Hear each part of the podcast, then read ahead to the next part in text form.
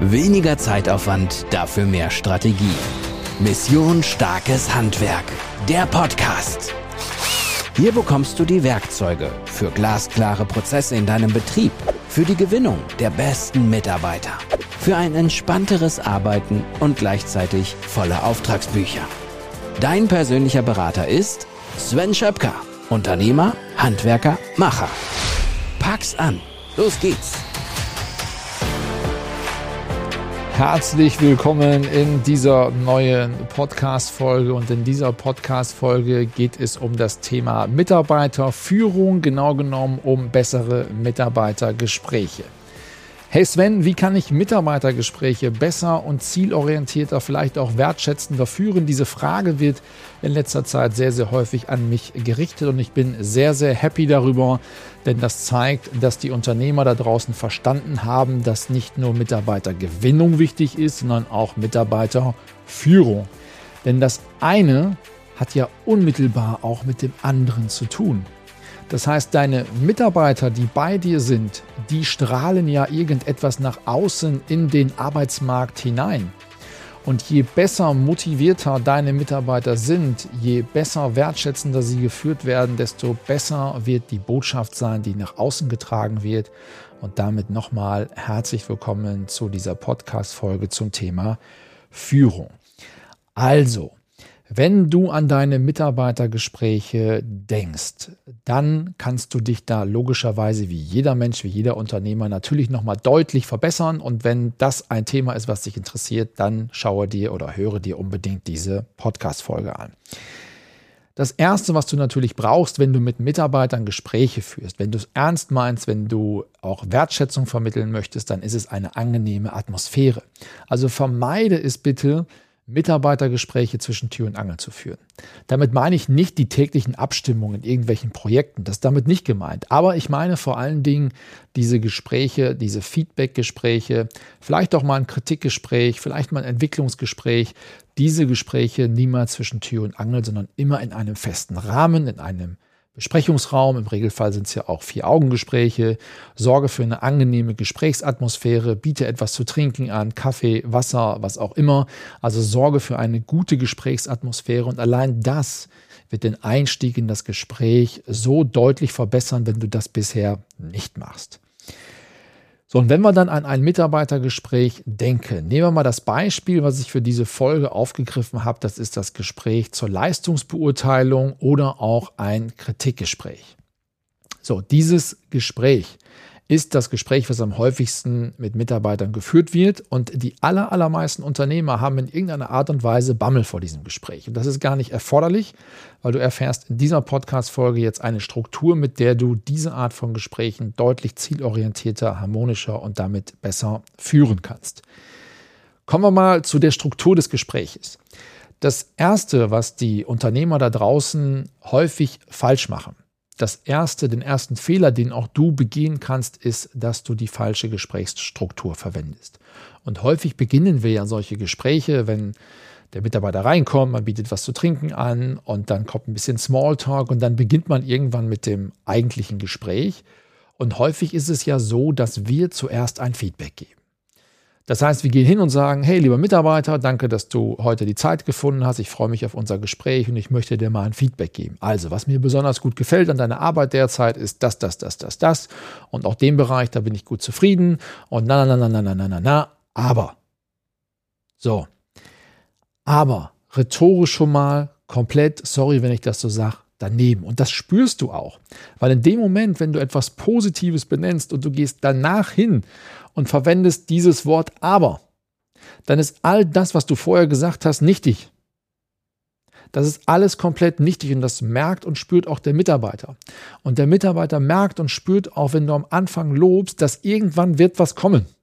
Irgendwann wird die Kritik kommen und wenn du es dann noch diesen Verstärker einbaust mit dem Aber, dann musst du dich nicht wundern, wenn der Mitarbeiter sich schon direkt, ja, fast schon angegriffen fühlt und wenn dann die Kritik kommt, und wenn die Kritik dann mit Du-Botschaften kommt und vorgetragen wird, aber du kommst immer zu spät, du hast die Arbeit nicht richtig gemacht, du hast hier deine Zielvorgaben nicht erfüllt, du hast das und das und das, dann fühlt der Mitarbeiter sich extrem angegriffen.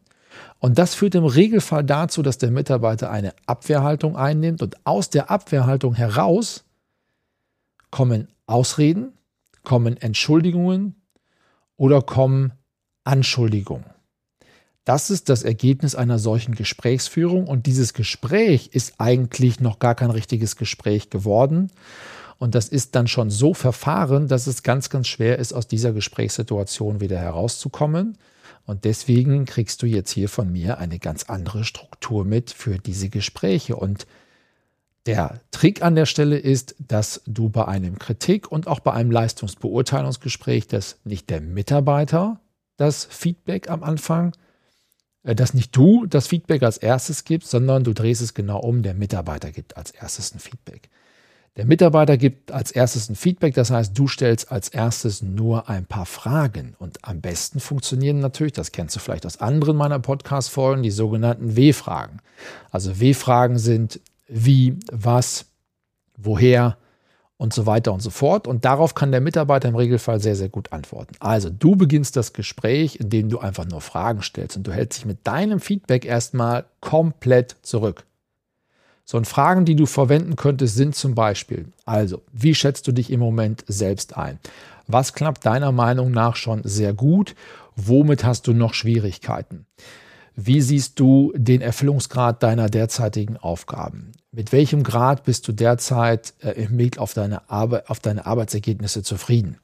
Wie schätzt du ähm, die Produktivität ein auf einer Skala von 1 bis 10? Und, und, und, und, und. Also stell Fragen, stell Fragen und warte ab, was der Mitarbeiter für ein Feedback gibt. Warum ist das so wertvoll? Das ist so wertvoll, weil der Mitarbeiter jetzt in die Lage versetzt wird, überhaupt mal in die Selbstreflexion zu gehen. Und der Mitarbeiter kann selber kommunizieren, mit welchen Arbeitsergebnissen, mit welchen Themen er auch mit sich selbst nicht zufrieden ist. Der Mitarbeiter kann selber Gründe benennen, warum die und die Punkte noch nicht klappen. Und das ist natürlich viel harmonischer, viel, viel besser, als wenn du das als Kritik äußerst. Also der Mitarbeiter hat die Chance zur Selbstreflexion. Das ist das erste große Learning für dich aus der Art dieser Gesprächsführung. Und jetzt, wenn der Mitarbeiter sein Feedback gegeben hat, jetzt gehst du hin und teilst deine Einschätzung mit. Also, du antwortest dann und sagst, okay, ich bin schon mal ganz froh, dass wir an den und den Punkten eine Übereinstimmung haben. An der und der Stelle sehe ich das genauso wie du. Und geh auch bei den Dingen, die dir gut gefallen. Geh auch da ins Detail, stelle Rückfragen, weil das zeigt nämlich, dass du auch an den guten Dingen interessiert bist, an den Dingen, die schon gut laufen und zeigt, dass du auch davon lernen willst und zeigt, dass du dich nicht nur auf die schlechten Dinge konzentrierst, dass du dich nicht auf die Fehler konzentrierst und dass du auch die guten Dinge anerkennst. Das hat was mit Wertschätzung zu tun. Und natürlich würde ich dir auch empfehlen, auch die Dinge, die schon besonders gut laufen, nochmal hervorzuheben und zu hinterfragen. Und das kannst du zum Beispiel machen, indem du vertiefende Fragen stellst, wie zum Beispiel, okay, an der und der Stelle haben wir eine Übereinstimmung, das gefällt mir auch sehr gut, erzähl doch mal, was ist dir denn dabei besonders gut gelungen?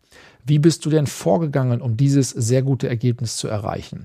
Was war deine Überlegung hinter dieser Vorgehensweise? Was könnten deine Kollegen noch davon lernen? Wie können wir das in einen Automatismus bringen? Wie können wir das in eine Struktur bringen, damit wir als Team auch darauf zurückgreifen können? Also betone auch die positiven Dinge. So, und jetzt, wenn der Mitarbeiter seine Selbsteinschätzung gegeben hat und du bist auch vielleicht mal nicht einverstanden, du siehst einen Aspekt anders, dann darfst du das auch und musst du sogar klar benennen. Also sei viel klarer in deiner Kommunikation. Wenn der Mitarbeiter sagt, ja, das und das und das, da bin ich auch happy und das funktioniert auch, und du bist anderer Meinung, dann sagst du das so. Du sagst, Mensch, an der und der Stelle teile ich deine Einstellung, deine Einschätzung nicht. An der und der Stelle teile ich deine Einschätzung nicht. Das ist klar. Das ist ja trotzdem wertschätzend.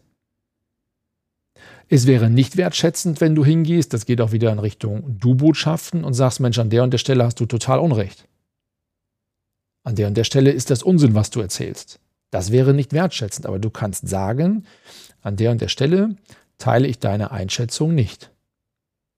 So, und wenn ihr jetzt darüber sprecht und es geht darum, diese nicht zufriedenstellenden Resultate zu verbessern, dann schaue nicht nur auf das Warum. Also stell nicht permanent nur diese Warum-Fragen, weil die Warum-Fragen, die blicken ja in die Vergangenheit. Aber es geht ja darum, in der Zukunft etwas zu verändern und das schaffst du nie mit dem Warum, sondern schaue in die Zukunft und stelle Fragen wie, was fehlt, um das Ziel zu erreichen? Was kannst du in Zukunft anders machen? Wobei können wir dir noch helfen? Wie können wir dich unterstützen? Was kannst du dazu beitragen, das?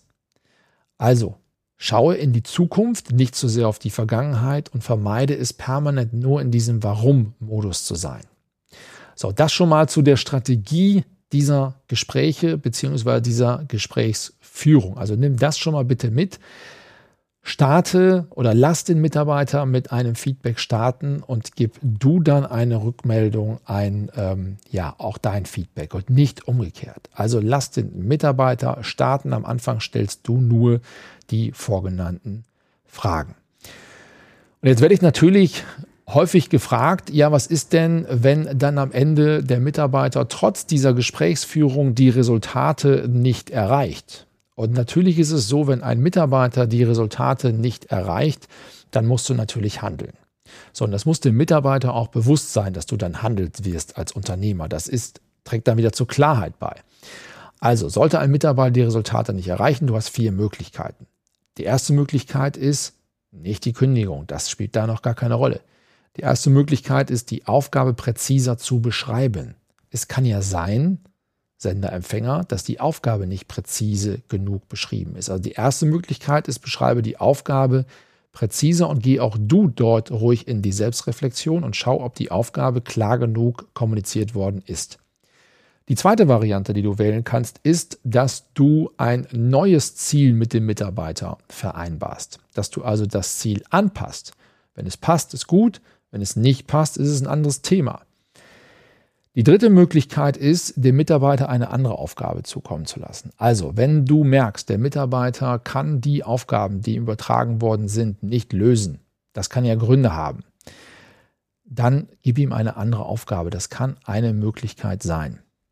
Und dann erst als letzte Möglichkeit, wenn der Mitarbeiter nachhaltig auch mit dieser Gesprächsführung, mit der Kommunikation einer klaren Erwartungshaltung, mit der Kommunikation einer klaren Aufgabenbeschreibung, erst dann, wenn der Mitarbeiter dann trotz dieser Gesprächsführung nicht in der Lage ist, die ähm, ja, Aufgaben zu erfüllen, ähm, äh, wenn er auch ein neues Ziel nicht erreichen kann, wenn er auch eine andere Aufgabe nicht erfüllen kann, was auch immer, dann dann reden wir über eine Kündigung. So, und auch da kann ich dir als Unternehmer nochmal einen Tipp am Ende geben. Eine Kündigung ist immer unangenehm. Es geht mir zumindest so. Es ist für den Unternehmer unangenehm, für den Mitarbeiter natürlich erst recht, das ist mir auch vollkommen bewusst. Aber deine Aufgabe ist es eben, dafür Sorge zu tragen, dass im Team die richtigen Mitarbeiter tätig sind und dass die Aufgaben, die im Unternehmen anstehen, zielorientiert bearbeitet werden können.